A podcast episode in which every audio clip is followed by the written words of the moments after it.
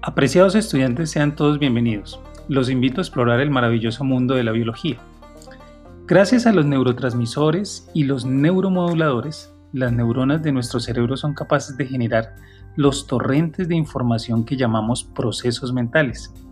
Pero estas moléculas también se encuentran en la periferia del sistema nervioso, en las terminales sinápticas de las neuronas motoras, neuronas del sistema nervioso central que proyectan sus axones a un músculo o glándula donde estimulan las fibras musculares para contraerlas. La pregunta es, ¿cuál es la diferencia entre un neurotransmisor y un neuromodulador? Para entenderlo tendremos que conocer en esta sesión las diferentes clases que existen y los tipos de receptores involucrados. Asimismo entenderemos el efecto que tienen las drogas sobre la neurotransmisión. Bienvenidos. thank you